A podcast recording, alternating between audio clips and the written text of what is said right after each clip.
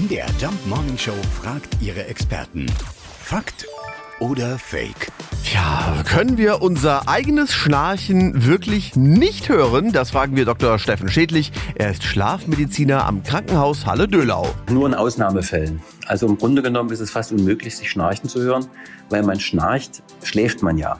Und nur wenn man mal beim Einschlafen bereits anfängt zu schnarchen, dann kann man das durchaus mal wahrnehmen und wird dann in der Regel wach.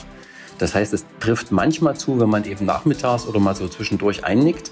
Zum Nachtschlaf abends, da wo der Schlafdruck am größten ist, ist es fast unmöglich, das Schnarchen wahrzunehmen. Im Übergang zum Schlaf wird ja alles sozusagen ein bisschen runtergefahren. Also angefangen von Blutdruck und Puls und Wahrnehmung der äußeren Umgebung, äh, Riechen, Schmecken, alles sowas. Und genauso ist es eben auch mit dem Hören. Und deshalb sind eben Geräusche im Schlaf nur weniger deutlich wahrnehmbar gibt es gewisse Ausnahmen. Na, deshalb hören zum Beispiel Eltern, vor allem die, die Mütter, ihre Kinder, auch wenn die nur leise weinen, hören sie, aber den Düsenchat nicht.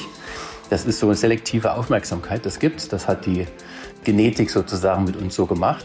Äh, aber so eine Dinge, die scheinbar keine große Bedeutung haben, wie eben Schnarchgeräusche, eigene, werden dann einfach nicht wahrgenommen. Also, das eigene Schnarchen weckt uns tatsächlich nicht auf. Das stimmt. Ich schnarche gar nicht, stimmt deswegen als Antwort auf Beschwerden nicht immer. Nein. Sie haben es nur noch nie gehört. So ist es. Fakt oder Fake? Jeden Morgen um 5.20 Uhr und 7.20 Uhr in der MDR Jump Morning Show mit Sarah von Neuburg und Lars Christian Kade.